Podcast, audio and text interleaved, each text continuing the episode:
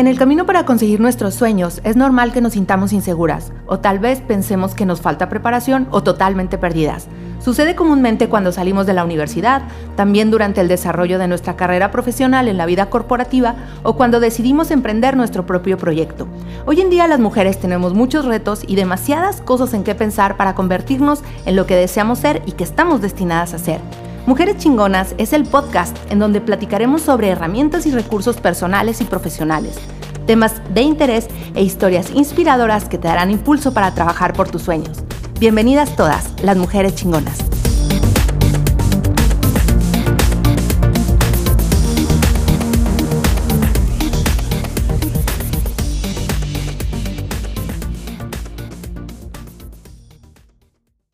Hola, yo soy Vanessa y esto es Mujeres Chingonas, un podcast de Woman Wow, una plataforma dedicada a impulsar el talento de las mujeres con la intención de que descubran su potencial y trabajen por sus sueños. Si quieres saber más de lo que estamos haciendo, búscanos en www.womanwow.com. Recuerda, wow es con doble O. Y este es nuestro episodio número 12. Con este cerramos, pues, podríamos denominar una temporada. Vamos a estar a partir del siguiente episodio todos los lunes Vamos a estar haciendo algunos cambios, esperemos que les gusten. Recuerden que pueden encontrarnos en Spotify, YouTube o en Apple Podcast. Dicho esto, vamos a iniciar con el episodio de hoy. Alex Prieto es fotógrafa profesional y artista visual. Alex irradia esa magia que solo tienen las personas que viven de sus sueños. Es creadora y coleccionista de momentos que atesora en fotografías perfeccionista y versátil. Puede desde tomar una foto hasta escribir una obra de teatro con la misma facilidad con la que se toma un café y habla de cine.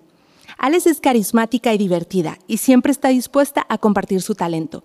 Desde hace 13 años cuenta con su propio estudio y ha desarrollado proyectos de diseño, imagen y fotografía para importantes compañías. Su pasión por el cine le ha llevado a participar en la fotografía fija y making of de cortometrajes y películas, fotografiando a reconocidos actores y actrices de la talla de Patricia Reyes Espíndola, Angélica Aragón, Josefina Echanove y Alberto Estrella. También ha escrito, dirigido y fotografiado sus propios proyectos. Alex comparte su experiencia y conocimiento como catedrática en diferentes universidades desde hace más de 10 años y también lleva a cabo cursos y talleres en su propio estudio.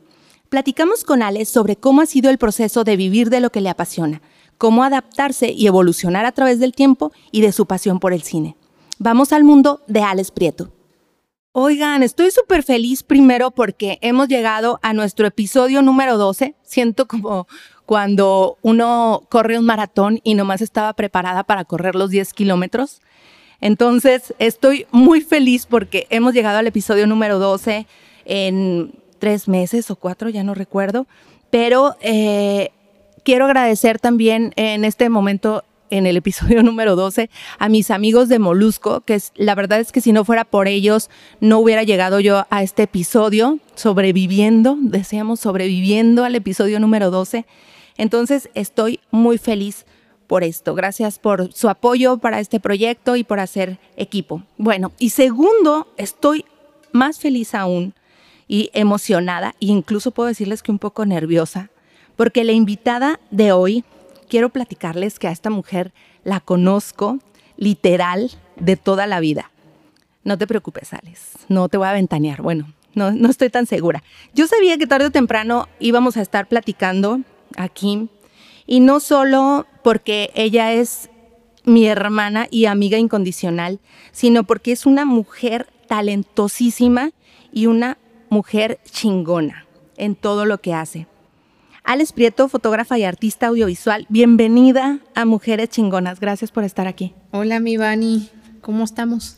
Bien, estoy un poco nerviosa, la verdad sí estoy un poco nerviosa, pero seguramente esto será una gran experiencia eh, para mí para controlar los nervios. Sí, está como curiosito. Sí, está, raro porque, digo, platicamos muchísimo todos los días, a todas horas, por teléfono, en vivo, etcétera. Entonces, es raro tener este tipo de formalidades en las que trato de no ser tan formal, pero vamos a hablar de cosas eh, importantes de la vida. Además, es como estar jugando a este del, del, de este del vaso con el, ¿cómo se llama? El, el teléfono que te ibas de una pared a otra pared y tenías un vaso en la oreja y por ahí hablabas y te escuchabas con tus amigos así. Y entonces así siento.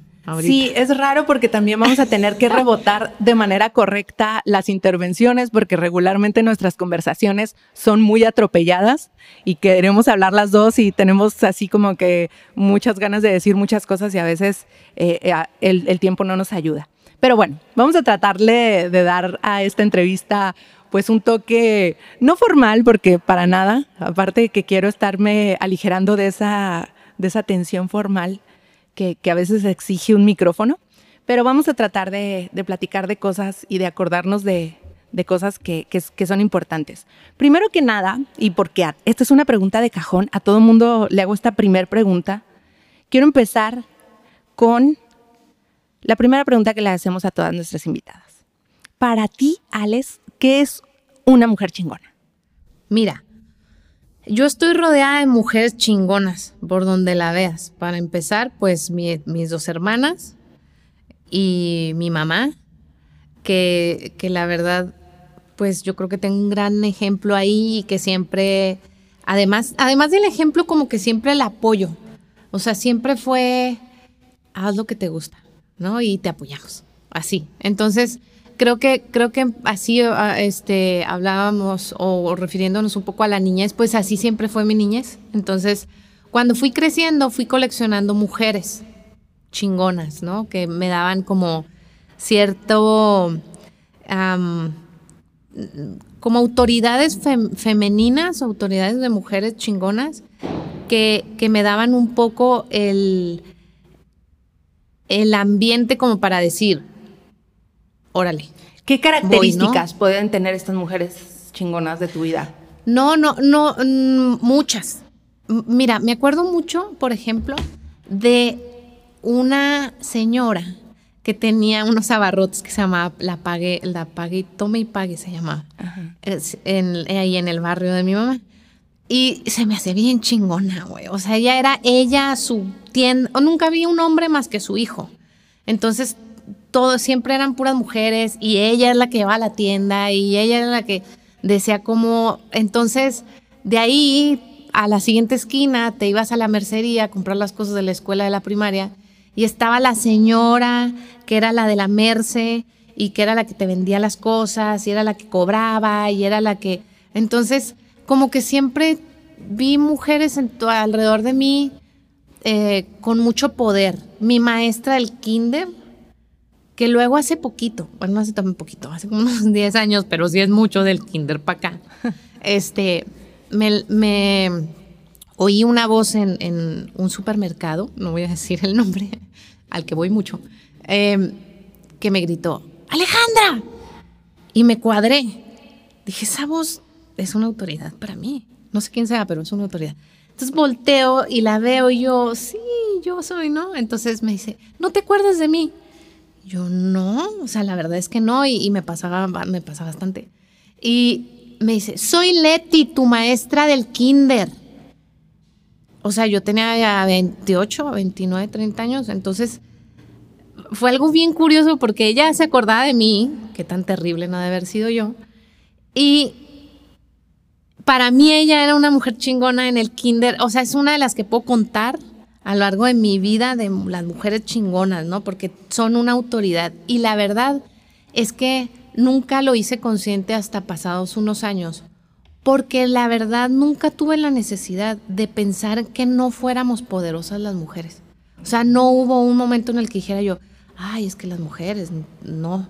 O sea, nunca tuviste ese enfrentamiento y para ti entonces una mujer chingona es una mujer que, que, que tiene el poder de hacer lo que esté haciendo, sí, independientemente. Mira, sí tuve un encontronazo en la, en la secundaria a donde yo iba, que es una secundaria chiquita, que, está, que es la secundaria 6, y me trataban muy bien, porque yo era la deportista y entonces, pues, me trataban muy bien. Pero cuando yo quise escoger un taller, que yo quería hacer dibujo técnico, porque yo desde ese entonces sabía que me iba a, a, a dedicar a hacer dibujitos y a pintar dibujitos no me dejaron que porque era un taller de niños. Entonces, pues no se iba a poder eso, ¿verdad? Entonces, pues armamos ahí una, una discusión con el señor director de esa época y con la, con la, eh, eh, no sé qué era la, como trabajadora social o no sé qué, algo así. La Y orientadora, la orientadora, tipo. justo. La orientadora. Entonces yo preguntaba por qué, o sea, por qué esa diferencia, ¿no? Entonces finalmente, ese fue, ese, de verdad ha sido yo y en la mañana lo pensé porque dije, me va a preguntar eso. Este, siempre, es el único encontronazo que yo, yo he tenido. Y a, a lo largo de mi vida he tenido muchos jefes, hombres y muchos. Y nunca me había. O sea, es el único encontronazo de verdad que tuve yo con la separación de no porque eres mujer. Pero entonces tu referencia de mujeres chingonas siempre fue positiva, o sea, siempre, Siempre. fue. Nunca hubo algo que Nunca dijeras, ha habido una tenemos que cosa". luchar y tenemos que derribar un montón de barreras. No, luego ya después me hice aprendiz de aprendiz de feminista, como dijo por ahí Ceci Pando en uno de tus podcasts. Y este, pero, pero no porque yo haya sufrido eso, la verdad, nunca. Ok, entonces tu referencia de mujeres chingonas es la vida misma y toda tu historia completa. Todas las mujeres que han pasado por mi vida. Ahorita que hablabas de, de, de la infancia, me gustaría viajar un poco en el tiempo, en el momento en que te das cuenta que tu, que tu vida iba a estar ligada a la fotografía. ¿Qué es lo que pasa o si pasó algo específicamente cuando eras niña, adolescente, que te modificó completamente, como un momento de coyuntura? Sí, de, mira, en la infancia yo conocí el cine y conocí el teatro, porque mi mamá, que es tu mamá, nos llevaba al teatro y al cine y con mis papás, pues. Entonces, como que siempre decía yo, ok, el teatro me gusta mucho, pero ¿qué onda con eso de que hacen volar gente? Y, y por qué una pantalla y cómo la imagen. Entonces, como que siempre tuve como la referencia de imagen, o sea, desde bien chiquitita el cine para mí, así, o sea, yo me acuerdo de la luz que me pegaba en las piernas, a, mí no, a mi mamá en una sala de cine y que los pies no me bajaban del sillón. O sea, me, me acuerdo, tengo recuerdos del cine bien chiquitita. Entonces, cuando, esta historia siempre me preguntan, cuando mis, mis alumnos me preguntan de dónde nací con la foto, esta es la historia que les que, que siempre cuento y que me gusta mucho la manera en la cómo llegué a una cámara. No tanto a la imagen, porque a la imagen ya había llegado con el cine, sino a la cámara, ¿no? Yo estaba en un grupo de teatro y los sábados ensayábamos una parte de una obra en donde iba una persona, un, un muchacho, un señor, porque era alguien mucho más grande que nosotros. Yo tendría como unos 15 años más o menos, y el señor este de haber tenido, pues no sé, pero a- arriba de 40, ¿no? Y él llevaba su cámara. Entonces yo me acerqué, y análoga, por supuesto, y le dije, ay, ¿qué es, ¿qué es eso? ¿No? Me llamó la atención. Entonces me dice, ay, mira, es una cámara de fotos, son de fotografía, no sé qué, mira, le voy a poner el rollo. Y se puso a ponerle el rollo, y me dejó ponerle el rollo, o sea, ayudarle y no sé qué, y le cerramos y todo, ¿no? Entonces, me y yo, yo creo que vio mi cara de, no manches, esto está increíble. Y me dice, mira, to- toma una foto. Y yo, no, o sea, se me hacía como muy Sí, ¿cómo voy a increíble, agarrar ¿no? esto? ¿Cómo No voy a a agarrar hacer que lo esto? Le rompa. vaya a hacer algo, Ajá. claro, ¿no? Es como, como, sí. Entonces, este, agarro la cámara y cuando escucho, aquí lo voy a hacer porque tengo mi cámara, cuando escucho eso, híjole, mira, todavía se me pone la piel chinita. Me cambió, dije, con esto hacen eso. No manches. O sea, sentiste? El, O el sea- sonido me hizo, haz de cuenta la piel china, así como la tengo ahorita. Chinita, chinita, chinita, chinita. Y dije, wow, ¿qué hice? No sé. Entonces yo creo que él vio eso en algo en mí, que debo de agradecérselo. No me acuerdo desafortunadamente cómo se ¿Cómo llama. se llama? Ok. Pero yo creo que ha sido de los hombres, hablando de feminista, de, de los hombres que han marcado mi vida en ese sentido, que me dio ese regalo, porque en realidad me dijo, toma, úsala todo el ensayo, toma fotos. Y yo, no, pero ni sé siquiera qué estoy haciendo, tú toma. ¿No? Entonces, yo estaba fascinada por el sonido que hacía la cámara. Al finalizar el, el ensayo, me dice, llévatela. El sábado que entra, me la traes. Es claro que cuando llegué a mi casa, mi papá casi me quiso matar porque pues eran aparatejos muy caros. Y aparte, ¿por qué no? Aparte, ¿por ¿quién qué? te la había prestado y, por sí, qué? digo, mi papá siempre ha sido muy amable con esas cosas, pero me regañó más bien porque no manches, no le debes hacer algo y esto, el otro, pero así como me regañó, me fue y me llevó a comprar unos rollos. Entonces, yo me gastaría como unos seis rollos, que parece porque son un chingo. Y este, no tomé, no tomé nada porque a lo mejor todos se me han de haber velado, o sea, yo no sabía nada. Y ya el siguiente sábado le regresé la cámara y esto. Y entonces mi papá, pues yo creo me vio muy mal o algo. Que, bueno, mi hermana la mayor, nuestra otra hermana, me regaló cuando me gradué una camarita em, automática de fotos. Entonces, pues como que yo ya trae la idea o algo. Y entonces mi papá me regala lo que sería mi primera cámara, que es una Minolta análoga, que fue, que es como mi amor, que tiene toda una historia que no les voy a contar ahorita, pero tiene toda una historia esa cámara. Esta pequeña pausa es para platicarles que un reciente estudio reveló que una de las causas por las que algunas personas no duermen bien es por la generación excesiva de pensamientos negativos. Según estudios, la disposición mental de que ocurrirán cosas positivas en el futuro determina en muchos factores mayor supervivencia a enfermedades y a una salud superior. El Lenderis es un complemento orgánico y vegano que nos ayuda a reducir la ansiedad, dormir mejor y mejorar nuestro plan de alimentación. Este episodio es traído a ti en parte gracias al Lenderis. Busca más información en Facebook o Instagram como Slenderis CUU. Slenderis con S al principio, doble I y Z al final. Entonces, bueno, eh, eh, tenías 15 años, entre 15 y 16 años, y cuando decides estudiar lo que estudias, ¿sí tenías en tu mente ser fotógrafa o definitivamente estudiaste eso porque estaba muy relacionado? ¿O, cómo fue que, pues, que, que, que ese momento marcó tu vida para tomar una decisión de lo que ibas a estudiar?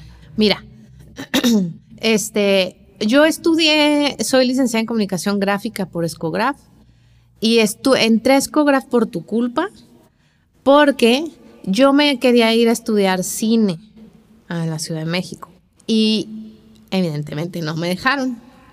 Entonces dije, pues claro, te- me enojé en mi enojo, ¿verdad? Pues que voy a estudiar y esto y el otro. Y entonces dije, bueno, pues lo más cercano era lo que, lo que mi hermana que me seguía, este, o sea, tú habías estudiado, que eran ciencias de la información. Entonces dije, bueno, pues estudio eso, ¿no? Entonces, eh, Bani aquí me llevó, no sé cómo le atinó, pero entramos a Escograph y había una muestra de alumnos. Entonces, mm, tuve un flashback porque yo me acordaba que lo- los que yo hacía con papelitos y así, las tarjetas de, de cumpleaños de mis amigas o de mi mamá y los este, de colores y no sé, siempre me gustó y las calcamonecitas y siempre me gustaban como los gráficos, pero no era consciente de eso, era consciente de la imagen, pero no tanto de los gráficos. Entonces cuando llegué a ese lugar y vi la muestra, que la verdad es que la escuela eh, era muy buena en ese tiempo, me revolucionó la cabeza. Entonces dije, no, pues aquí me quedo, está bien chido esto. Y además dan foto y que esa es otra historia. Pero además dan foto y este y vemos ah, ahí creo que había una, una clase de apreciación. No me tocó a mí porque esa era para diseño gráfico, no sé por qué. Pero yo era de comunicación gráfica, no me tocó a mí. Pero este ese fue como el por qué me quedé ahí en lo Ok, gráfico, ¿no? O sea, como que no tenías muy claro, no estabas muy consciente de, de tu amor por la fotografía, vamos a decirlo así, pero ahí se conjuntaban muchas de tus, de tus gustos, Sí. de tus hobbies, y dijiste, aquí me quedo. Sí, porque la opción mía era estudiar cine. Sí. Que luego me di cuenta que lo que estudié fue lo más perfecto que pude haber estudiado porque me abrió el panorama, Claro. no nomás del cine, Claro, claro. del teatro y de la foto y de la imagen. Y del diseño y, del todo. diseño. Ok. Cuando, ¿cómo, cómo, platícanos un poquito, bueno, primero, ¿cómo fue el proceso de decidir lanzarte ya cuando terminas tu carrera y tiene uno que tomar la opción, porque esto es algo que nos pasa a, muchas. Ya terminamos la carrera y mucha gente asume que va a ir a trabajar a una empresa, a una organización. ¿Cómo decides tú lanzarte como freelancer o como emprendedora de tu propio proyecto, de tu estudio? Porque es muy em, retador saliendo de la escuela, tomar una decisión de pues tengo que ganar dinero, o sea, ahora qué hago, y me meto a una empresa, me meto de diseñadora o me meto de, en, en, una, en un departamento de comunicación. ¿Cómo decides tú en ese momento decir, yo voy por mi parte? Bueno, eh, estuve, mi primer trabajo ya después de la escuela, em, bueno, tengo que hacer una, un paréntesis aquí porque mi mejor trabajo, y no mi mejor trabajo, pero en el que más he aprendido así de la vida, y, y obviamente cuando aprende uno de la vida, pues lo, lo, metes a tus cosas, ¿no? Pero de la vida es haber sido guía del Museo del Niño, porque aprendí todo y también aprendí que, que no me gustaba estar, estar como atada a algo porque además me aburro muy fácilmente. Entonces, saliendo de la carrera, me invitaron a dar el taller de fotografía en el TEC de Monterrey. Entonces fue mi primer encuentro, me enamoré de dar clases, pero también me enamoré como de la vida diaria. No, no tanto, yo no hubiera podido estar en un lugar este, de, con un horario muy fijo. Sí lo hice, estuve en una agencia de publicidad que era muy importante aquí con, con, con Chava Garza, eh, comunicación gráfica se llamaba, y este, hicimos muchos proyectos, pero como era una agencia donde se hacían proyectos, yo trabajé la mayor parte por proyecto. O sea, no tanto que iba a la oficina, sí duró un tiempo, pero no tanto, ¿no? Y este, entonces como que me gusta el, la variedad, me acordé del teatro, la variedad, o sea, me gusta tener un proyecto de foto y me gusta tener en aquel entonces de teatro y me gusta tener de, de otro, otro este, proyecto a lo mejor que se trataba de, de escribir o de dibujar. Nunca he sido, y esa ha sido mi pata de palo y mi, yo creo que de las cosas que, chin, no soy ilustrador, no soy dibujante. Y esa, y esa es una de mis topes más grandes, ¿eh? porque quisiera expresarme de manera gráfica a mano. Y, la verdad es que nunca, nunca lo he podido porque no tengo ese, ese don que mucha gente tiene, porque sí es un don, digo, o sea, pero sí estabas entonces, sí estabas muy clara de que lo que querías era tú por tu parte sí. y no ibas a depender a lo mejor de que te contrataran en alguna empresa, en alguna organización. ¿Qué, qué, qué elementos, por ejemplo, creo que, creo que esta pregunta les puede ser de utilidad a, a las chicas a lo mejor que están recién egresadas y tienen carreras eh, muy afines a la tuya, porque creo que es importante.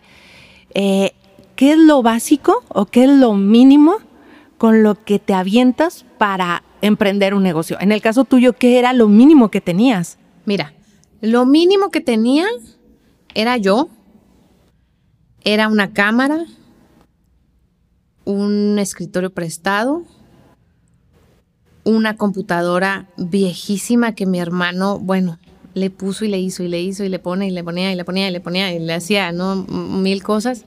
Este, ah, pues nunca le, la verdad es que nunca le he tenido miedo como a las cosas. O sea, siempre, siempre soy una persona muy nerviosa, pero siento que ahorita me doy cuenta un poco que en esa parte de la, del trabajo más bien es como adrenalinoso. No, no tanto como miedo, sino... O sea, no importaba tanto la parte física o la parte de, lo que tuvieras como equipo, sino más que nada en el equipaje que llevabas claro. O sea, yo sé, o sea, siempre he sabido que va a quedar chingón. O sea, claro, no lo hago nomás yo, o sea, siempre trato como de juntarme con la gente más chingona. Pues no te vas a juntar con alguien menos chingón, pues no, ¿verdad? Tratas como de formar un equipo, este, y si es sola también, o sea, a mí me invitaron a ser directora del teatro y tenía, del teatro de la ciudad y tenía 23 años pero tenía un jefazo, entonces sabía yo que eso... Que ibas a aprender. Que yo iba a aprender. Yo con mis jefes, que los adoro y, los odio a todos, este, siempre aprendí, es que, no sé, todos los es días... una dualidad. Todos los días me hizo llorar uno de ellos. Pasa, pasa. Pero la verdad es que la mitad de lo que soy ahorita es por ellos. claro. Y han sido mis maestros más que mis jefes. Mm, ahora, digo, dándoles un poco de norte a aquellas que quieren aventarse en lo que hagan, eh, independientemente de lo mínimo en equipo o en, en, pues sí, en equipo, en mobiliario que tendrías que tener, ¿qué es lo mínimo en la parte, eh, pues, no sé, intelectual o moral que debíamos de tener o que Humildad. deberíamos de tener? Primero, ok, Humildad y puntualidad. ok. La humildad en el sentido no de que llegar y hacerte menos, no, no, no, no. O sea, tú siempre tienes que presentarte como que sabes, güey. Ujú. Siempre. Sí, claro, Como claro. que sabes. A mí me han preguntado muchas veces, bueno, y es ¿Puedes que hacer este, ¿puedes hacer esto? Sí. Claro, lo hacemos. Y no tenías ni idea. No, pues investigas. Pero el, el sentido, o dejas que te, que te enseñen. Yo por eso siempre, siempre, y siempre les digo a mis alumnos, aprendan. O sea, no quieran ganar dinero, no quieran ser el chingón, este, no quieran ser, este, un ganar un premio. No, no, no, no. Aprendan. O sea, yo siempre llegué con la humildad de, de, no de, ah, me contrató a mí para hacer esto. No, es al revés. O sea, yo siempre llegaba, sabía que lo iba a hacer, chingón, pero siempre he llegado con, el, con la bandera de, vengo de estudiante. Vengo a aprender. Vengo a aprender, porque esa es una de mis grandes pasiones, aprender. O sea, a mí eso me vuelve loca, estar aprendiendo de todo. De todo, de la planta, güey, cómo crece y cómo le pasan cosas y tienes que ayudarles y abonarlas y así. Entonces, este, siento que, que la humildad de llegar a una agencia o a un lugar o a tu propio estudio, lo que quieras, y decir, sí lo voy a hacer chingón, pero también necesito aprender, o sea, nunca acabas de aprender, Claro. nunca, o sea, yo del fotógrafa de, de neta que voy en el en la segunda O de la palabra.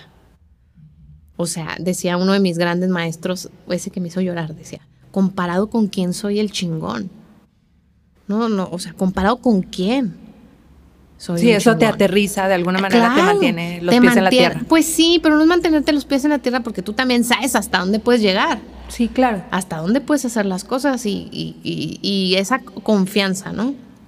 Pero lo primero que tienes que llevar en la maleta es la humildad, la confianza, claro, siempre, un café y tu puntualidad. La gente puntual no es que sea, no, no es que tenga una ventaja ni que tenga una cualidad. Es que llegas a tiempo, la oportunidad llega a tiempo y tú tienes que llegar a tiempo. Entonces es un ejercicio que se debe de hacer. Es como el timing, ¿no? El Sí. timing. Tiene que haber timing ahí. Claro. Ok. ¿Qué es lo más difícil eh, de freelancear? ¿Qué es lo más difícil de ser tu propio jefe? Cobrar, vender y cobrar.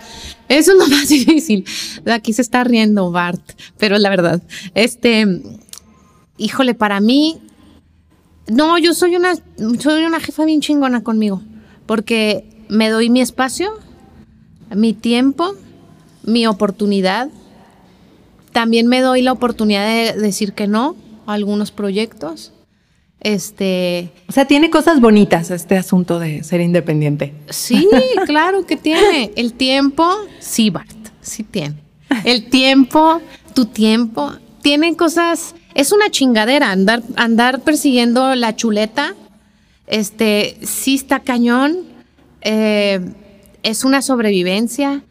Eh, lo malo del, del freelanzadero, y, y este, y a lo mejor en el ámbito de la fotografía más, es que todo el mundo está peleado. O sea, no hay como una comunidad. Yo, por ejemplo, que estuve en la Ciudad de México, era muy padre porque todos nos ayudábamos y que y hasta nos prestábamos cosas. Y aquí no, cuando llegué sí me encontré con unas cosas ahí medio complicadas de entender. Luego ya lo entendí y bueno, pues me No ha cambiado eso, no ha cambiado, digo, de tener un espíritu más colaborativo. No sé.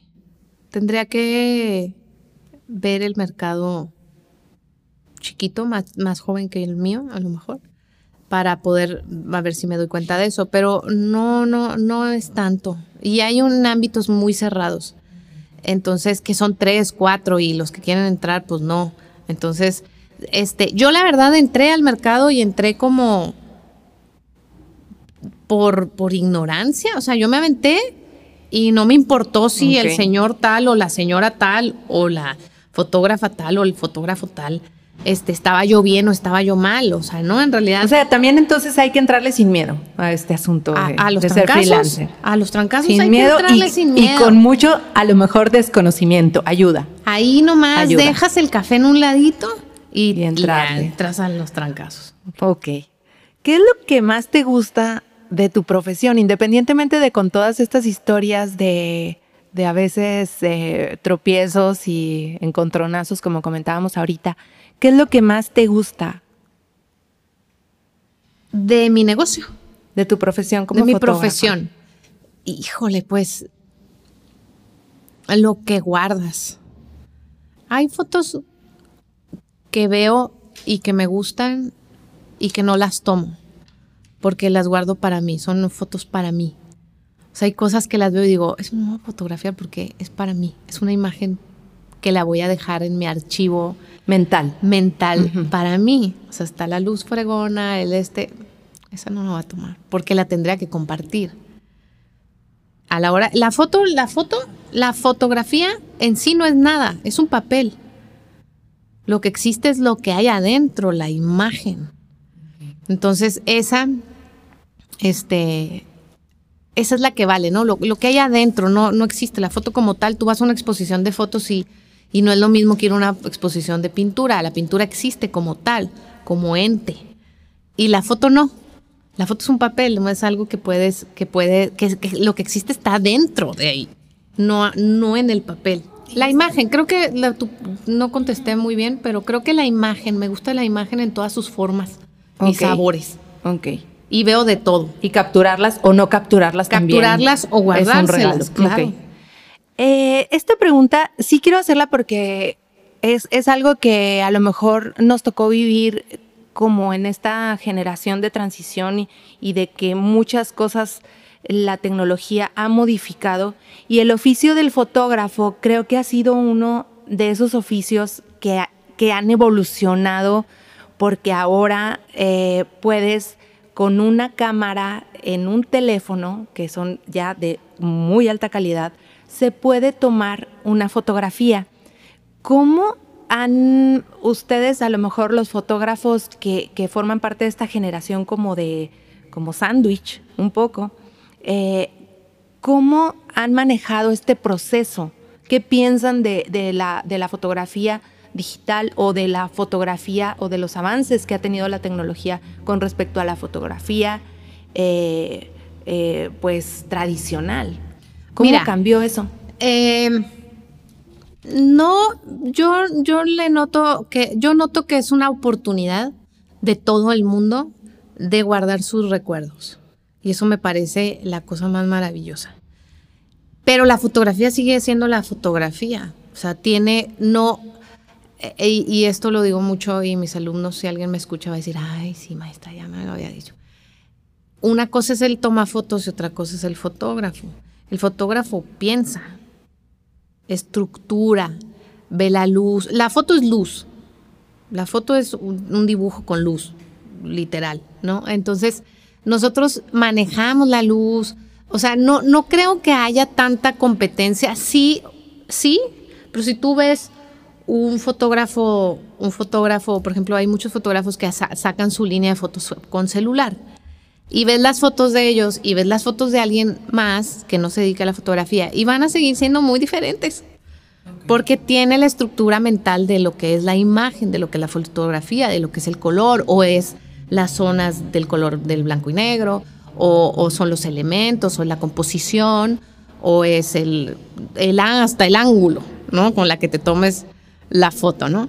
Entonces, sí, no que lo veamos mal, sí, claro que quitó una parte de, de- la carga de trabajo, si así se puede decir, porque pues antes, antes del teléfono tener una cámara, este, pues estaba cañón, o sea, tener una cámara todo mundo, pues no, o sea, era algo irreal, ¿no? Y ahorita todo mundo, a mí se me hace una super oportunidad. Si yo hubiera tenido en la universidad un teléfono que grabara, o sea, no sé todos los proyectos Sí, de, fo- claro, de claro. cortometrajes que hubiera hecho con un teléfono. O sea, ahorita, ahorita los muchachos no, no tienen esa conciencia. O sea, hacíamos fila de las posibilidades de que las darte eso, posibilidades que te puede solo lo sabes cuando te vas hacia atrás y dices, este recurso yo lo hubiera explotado. No, hacemos fila para que nos prestaran la cámara. Sí, claro. Fila en una lista. Acuerdo, sí, me acuerdo. En una lista. De que para, para poder, este, iba uno y luego se apuntaba, apartabas el día y tenías que dos horas y tenías que regresarla, era como los libros de la biblioteca. Exactamente, y ahora tienen todas las posibilidades del mundo, pero ah, ahorita estoy dando un taller y les decía yo a mis, a mis alumnas, no de, no de, el, problema de ahorita de la actualidad es que damos por hecho las cosas. O sea, ah, pues sí, ahí está la cámara y, ahí y graba. Pero no nos damos cuenta de la dimensión, no somos conscientes de la dimensión de la herramienta porque todos los fierros son una herramienta. Quien, quien va a aportarle ese valor es la persona que agarra que usa, claro, claro, claro. Y la sabe usar, ¿no? ¿O no? Y, ¿También? cómo te has...? Ajá, porque también no usarla también es una opción. También. Eh, ¿Cómo entonces te has reinventado, te has adaptado a estos cambios para mantenerte vigente? No sé, yo creo que dando una de mis cosas, no sé, nunca me lo había preguntado, este, no sabía que venía examen. Ok, este, una de las cosas es este, dar clases.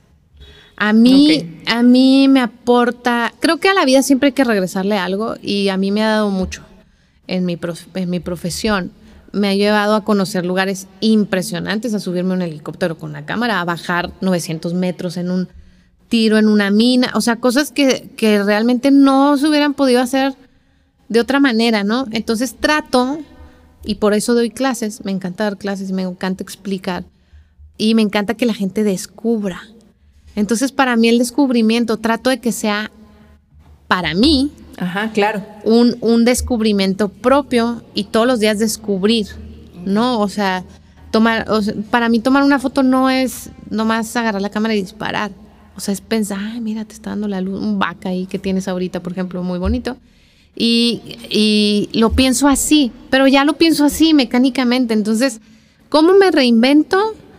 Obviamente estudiando, porque yo estudio todos los días. Todos los días. Mi grande maestro es el cine y mi gran amante también.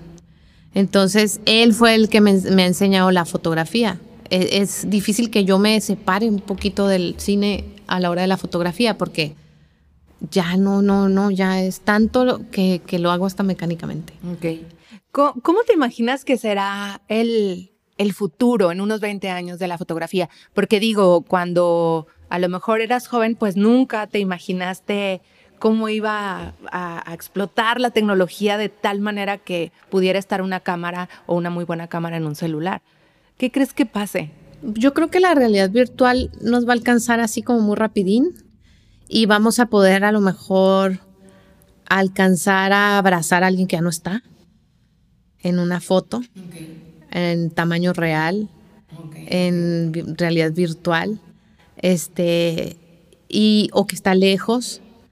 Digo, ya es así como que ya los principios existen por ahí, pero pero creo que va a ser como en un teléfono, como traer ahorita una cámara muy chida 4K en un teléfono, ¿sí sabes? Entonces, este, creo que es que vamos a llegar a la realidad virtual de las películas donde se aparecía este Obi-Wan Kenobi y, y lo vas a poder abrazar. Creo que, creo que sí nos va a alcanzar. No sé si lo vamos a ver. Pero sí, sí puede ir por allá. yo digo que sí. Hasta el olor, ¿no? El sabor. Sí, me imagino que ya, bueno, van a, van a intervenir muchísimas cosas sensoriales que, veíamos en las películas de, ciencia ficción. Eres muy versátil, eh, escribes, eh, diseñas, produces, diriges. ¿Te consideras un artista? Es que mira, mi maestro me hizo mucho daño con eso de comparado con quién. Pero, pues sí, o sea, si la definición esa es, este, soy un artista visual, sí. O sea, no, no, por es como decir, eres católica, pues sí, ahí me bautizaron. Ok, ok. Entonces el artista pues también. Pero yo, dentro de una clasificación sí, te podrías dentro de una clasificación, pero yo, yo soy bodeguera. o sea, a mí me gusta el cable y o sea, yo hubiera sido a mí mi, mi profesión favorita o a lo que yo hubiera querido este dedicarme. Ahorita te iba a preguntar eso, precisamente, Ah, pero si tengo varios. adelantamos la, la No, pregunta. pregúntame, pregúntame. Este, si no hubieras sido fotógrafa, ¿a qué te hubieras dedicado? Tengo varias. A ver, échale. Una hubiera sido gaffer de cine, que es prácticamente el que ilumina, o sea, el que pone la iluminación, ¿no? A mí, yo creo que si algo estoy enamorada es de la luz. O sea, dónde poner la luz, dónde quitar la luz. Es, yo creo que me tardo y la gente se aburre un poco o se desespera y, mi maquillista siempre reniega por eso porque dura ocho horas maquillando a alguien un body painting, por ejemplo. Y yo duro otras dos iluminando y duro lo que dura uno sobre 250 o uno sobre 125 a lo que a lo que dé el flash en tomar la foto. ¿Me explico? O sea, yo tardo mucho en iluminar, me gusta, me, me gusta mucho iluminar. Y hubiera sido gaffer de cine. Si no, hubiera sido stun de actriz de acción o luchadora de la UFC. Chingón, ¿no? Sí, son, está, está medio, pero toda esta, la parte, esta parte operativa, ¿no? Esta parte como Sí, ruda. Me gusta, como ruda. me gusta como el, me, da- sí, como ruda. Me gusta, siempre me gustó el backstage, eh, andar de negro atrás y ver que todo se salga. A mí el teatro, híjole, Tipo como hacer la magia, ¿no? Sí, O sea, sí, hacer sí, que sí, la sí, magia sí. suceda.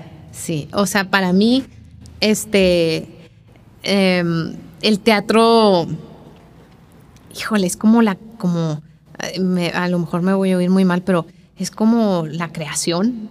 O sea, estás ahí, tener la oportunidad de, bueno, yo que tuve la oportunidad de estar en medio del telón con una diadema con el director y con otra diadema con todo el staff y tener la oportunidad de ver la expectativa que tenía la gente que llegaba y que abarrotaba el teatro en ese momento y al relajo que se trae atrás para que todo quede y tener la mano de Dios de poder decir se abre telón.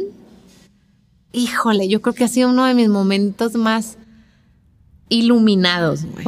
Porque en todo eso me fijé, en todo lo que te estoy diciendo ahorita. No crees que después lo reaccioné. Sí, no estabas en, ese momento, lo pensando de- en es de las cosas que más he disfrutado.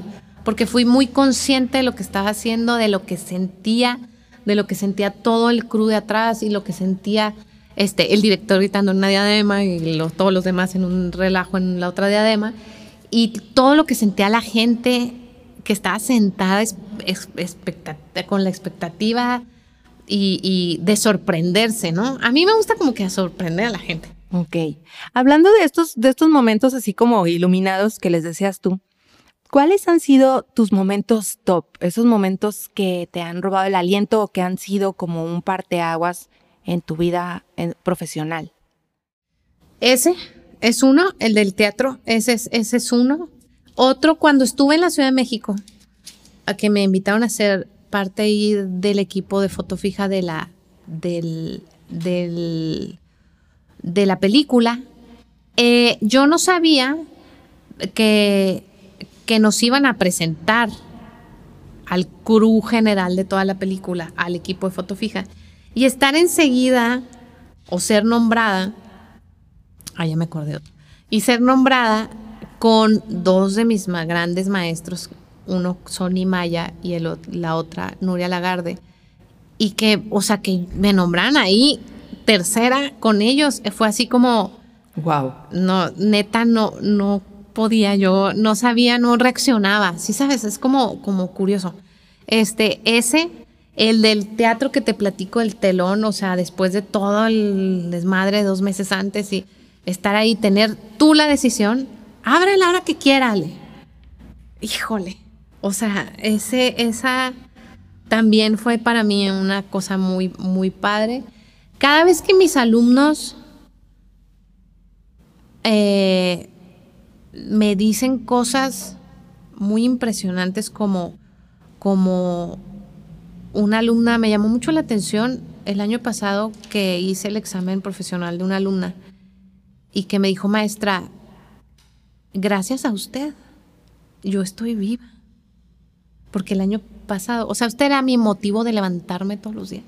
Entonces esas cosas son mucha responsabilidad, ¿no? Pero también dices, ay, caray, o sea, algo hice bien, ¿no? Entonces también como que te llenan el corazón, ¿no? El, el chiste, y yo creo que el chiste del artista es llenarse el corazón. Tenemos una constante necesidad de estar llenando el corazón impresionante. Y yo, yo trato de llenarlo con dando clases, cada vez que veo un cine muy maravilloso, híjole, y, te ha tocado que te hablo por teléfono y tienes que ver esto porque no sé si alguien de verdad entienda mi pasión, pero porque luego me, me apasionó ah, mucho hablando del cine y, y este y no sé si alguien lo sienta como yo. Ok. Pero cada vez que veo una película puede ser también un momento top. Híjole, sí. Hablando de cine, tuviste la oportunidad de, de, estar en esta película que dirigió Alejandro Ramírez hace algunos años y fotografiar, eh, porque cuando yo vi las fotografías sí fue algo que dije, wow, fotografiar a gente tan icónica, tan importante de, de, esta época del, cine y, también grandes actores y, y actrices. ¿Qué significó para ti ese momento? Mira, bien chistoso porque yo nunca he sido como del artista y tomarme una foto con nunca, nunca en la vida. Y entonces eso me permitió acercarme, sí, acercarme como más orgánicamente a ellos.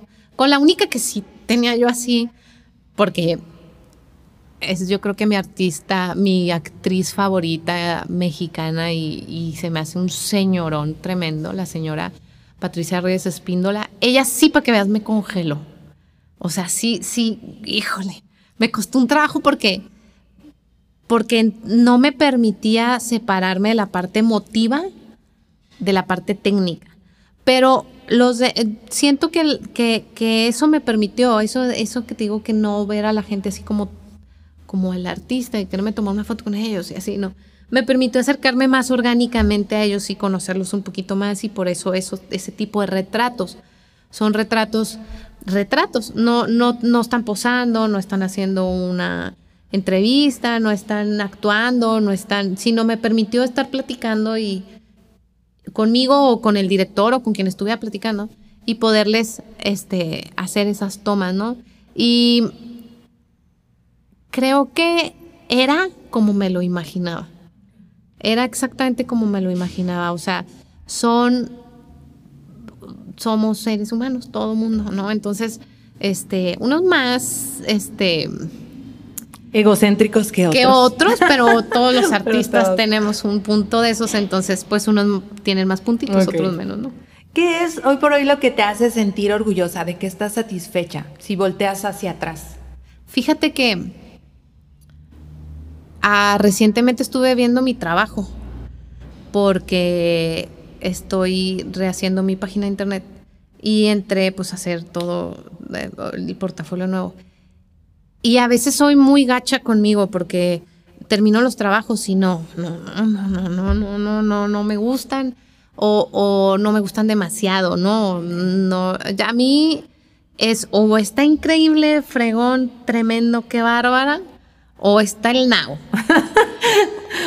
no hay en medio. No hay en medio. No me gusta el en medio, porque el en medio no te dice nada. O sea, o sea, o esperas un wow o esperas. Espero un wow o, espero que te digan, sabes que no es no está bien o no era lo que queríamos o no era o para poder eh, partir de algo, pero que te digan bien. Pues no me llevan a ningún lado. Entonces, recientemente que vi mi trabajo y ahorita que me estoy acordando de esos retratos, sí, güey, órale, sí, está chido. O sea, sí, tengo cosas muy padres. Y siento, me siento orgullosa. ¿Y qué me hace sentir orgullosa? Esas, eh, las, haber de alguna manera tocado a alguno de mis alumnos.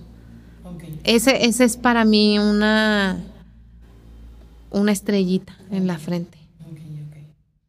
Actualmente hay muchas mujeres fotógrafas, pero bueno, la historia también habla de de grandes íconos eh, mexicanos y latinoamericanos. ¿Qué ingredientes adicionales crees tú que aporta la mirada femenina a la fotografía? Mira, mucho, porque es muy diferente. Digo, si cada ser humano aporta cosas distintas, si lo separamos en géneros, todavía podemos verlo como un poco más. A lo mejor en las, yo tengo el ejemplo muy claro de las bodas, ¿no? Ya no hago bodas, pero este, cuando hacía bodas. ¿Por qué? Porque no es lo mismo que una fotógrafa mujer te fotografíe tu boda que un hombre. No tenemos la misma concepción de lo, que, es, la boda, de lo que significa, de lo que para mi parte favorita de las bodas era la casa de la novia antes de irse. Porque era dejas un al hombre le vale gorro, se levantó media hora antes, se bañó, se perfumó, a lo mejor ni se bañó, se perfumó y se fue a la boda, ¿no? Hay unos más nerviosos que otros, pero eso es otro nervio. Y la novia no, la novia se prepara, es un ritual, quita las cosas de su cuarto. Hay una, hay un, hay un, tengo un recuerdo de una novia que quiero mucho, que mi primera foto, porque yo todo entrego en físico, me encanta la foto impresa, no creo en, todavía en los archivos digitales porque soy de la vieja escuela. Entonces yo todas se las entregaba, las 600 que me salían, bien, fregonas, en una caja. Y la primera foto que le puse es la foto del closet, está todo el closet así, tiene las puertas abiertas y está vacío. Wow. Entonces dije, híjole, esto representa todo lo que representa para una mujer, no para una novia, para, una, mujer, claro. irse de tu casa, de tu papá, de tu mamá, de tus hermanos, de todo lo que significa, ¿no? Entonces abre la caja y empieza a llore y llore y llore y llore y llore y llore. Entonces para es, sí, sí, sí tenemos concepciones muy diferentes. En la boda se nota mucho, mucho, cuando las toma una mujer, cuando las toma un hombre. Y en, en, todos los demás sentidos, siempre les digo a mis alumnos, a mí me han encargado hacer cosas de hombres o diseños de hombres. Y tienes que ponerte en el papel de hombre. No, no que te, que, que, no, no en el papel o que te tengas que poner, no, no, tienes que pensar en la óptica, exacto. Utilizaste la palabra perfecta. En la óptica que es para hombres o que, o que está hecho por hombres o que o está hecho para deportistas o está hecho para, para por ejemplo, yo que, que, que trabajo con una escuela de jazz, con class jazz, pues que está hecho para bailarines. O sea, tienes que poner, si tienes la... Un poco ponerte en los zapatos de, sí. de, esa persona para visualizar su mundo. Fíjate que está bien padre porque es jugar a ser. Es jugar, es, somos un poco psicólogos, pero es jugar a ser si yo fuera bailarina, ¿sabes? Así me trepé a las telas para saber qué se sentía, porque no podía decirles yo, ay, quédate 15 minutos de aquí a ilumino. Pues no, o sea, necesitaba subirme, saber cuánto es el tiempo que máximo pueden estar ahí arriba o lo que sea, ¿no? O cuánto dura un movimiento. Yo, yo siempre he sido muy apegada a, entre más información tengas, más chido te va a quedar el trabajo, porque tienes todos los recursos que puede tener la investigación antes de, es muy importante. Okay, ya me fui definitivamente por otro lado. No, no, está bien, está bien. No, eso sí es, eso es lo que define la, mirada femenina. La mirada femenina, sí. Queda muy claro. ¿Qué es lo que te gustaría que pasara en tu carrera como fotógrafa? O sea, dirías, para mí esto sería como que top. Mira, yo tengo muchos, muchos maestros. Eh, yo les llamo de maestros a mis referencias fotográficas, ópticas o visuales o así. Y llegar a tener o a desarrollar un ojo con el que siempre me he peleado porque no lo tengo naturalmente y, y, siempre lo he querido y trato de hacer las cosas. O sea, es como, como llegar a, sé tomar una foto de esto, sé tomar una foto de aquello, sé tomar... Pero llegar a esa óptica, a, esa, a ese nivel visual de contar una historia, con una imagen muy orgánica. Para mí, porque, porque siempre he estado en el otro lado, o sea, siempre he estado en la producción, en el que se vea la producción bien hecha y el platillo bien bonito y bien antojable y el trabajador muy padre y bien, o sea, todo ataviado. Digo, sí, es como, como, como llegar a tener un ojo que pueda eh, reflejar todo el trabajo que has hecho, pero que sea como muy natural. Así. Así más o menos, esa es, esa es la idea. Lo logro a veces. Muy a Pues es un entrenamiento, me imagino. es Claro, lo entreno todos los días. Y lo entreno sin cámara. Ok. Lo hago, lo hago como ejercicio de, diría uno de mis maestros, de rigor, un ejercicio de rigor, en el que me hago fotografiar ese tipo de cosas eh, sin cámara, no importa, pero es un ejercicio que hago o trato de hacer. ¿Tienes algún proyecto ahorita en lo que estés trabajando o en qué estás pensando? ¿Qué es lo que sigue? En este momento digo que son tiempos de cambios también. este, en el cambio, precisamente, ¿no? Ah, ahorita creo que volví a una parte muy padre, que es el desarrollo de proyectos eh, de, de cortos y de historias, este, que se me hace muy padre. O sea, me regresé a mis años en los que pedía una cámara en la escuela para hacer algo. Y, y lo hago pues por hacerlo, por quererlo hacer y por desarrollar. Ni siquiera porque llegue a algún lugar, no, sino por el hecho de hacerlo, o sea, por el hecho de hacerlo y de, de verlo y claro, mostrarlo y qué padre. Para mí, fíjate que ahorita que, que me acuerdo, uno de mis grandes sueños es estar en un festival de cine. De dos maneras. Uno, estar, como sea. No me importa si tengo que estar de voluntario o de lo que sea. Ah, esa es otra cosa que tienen que cargar en la mochila. No quieras llegar a ser el fotógrafo, güey. O sea, tú, tú, tú ahí, Tú ve, tú ve, estás, a ver qué es- haces. que estés presente, estar, ¿no? Esa es una. Y otra, estar en un festival con un proyecto. Esa es otra cosa. Y ahorita que mencionabas de mis momentos cumbres, se me olvidó mencionarte algo. Haber visto para mí que el cine ha sido parte, ni siquiera parte, o sea, es la mitad de mí. Haber visto mi nombre en los créditos de una película, en una sala de cine, sí me choqueó. O sea, sí, en shock totalmente. Sí. Ok, muy bien. Te me- ahora sí te me desviaste de la pregunta, Mucho. pero vamos a volver. Ya vamos a terminar. Ah, Alex, ¿qué sería, digo, para ir cerrando esta conversación, cuáles serían los tres ingredientes eh, que tendría que tener una mujer chingona, independientemente de a lo que se dedique? Si hiciéramos una, pues una, una receta, tres cosas que tú dijeras, estas tres tendría que tener. Podría ser confianza, pero yo lo llamaría presencia escénica. Ok. Esa es una. Aunque te sientas del nabo y estés súper nerviosa, y yo soy súper nerviosa, y a veces la gente dice, ay, te ves súper natural pues estoy súper nerviosa ahorita en estos momentos de la vida. Entonces, uno es eso, confianza, que yo lo, lo traduciría un poco a presencia escénica. Hazlo. Hazlo, Hazlo. es- hazlo, hazlo, hazlo, hazlo como si supieras hacerlo además. Ok. Eh, dos, humildad, como lo dije, en el sentido no, no clichesazo de la humildad, seamos humildes y esto. No, no, no, no. En, para ti, humildad para ti.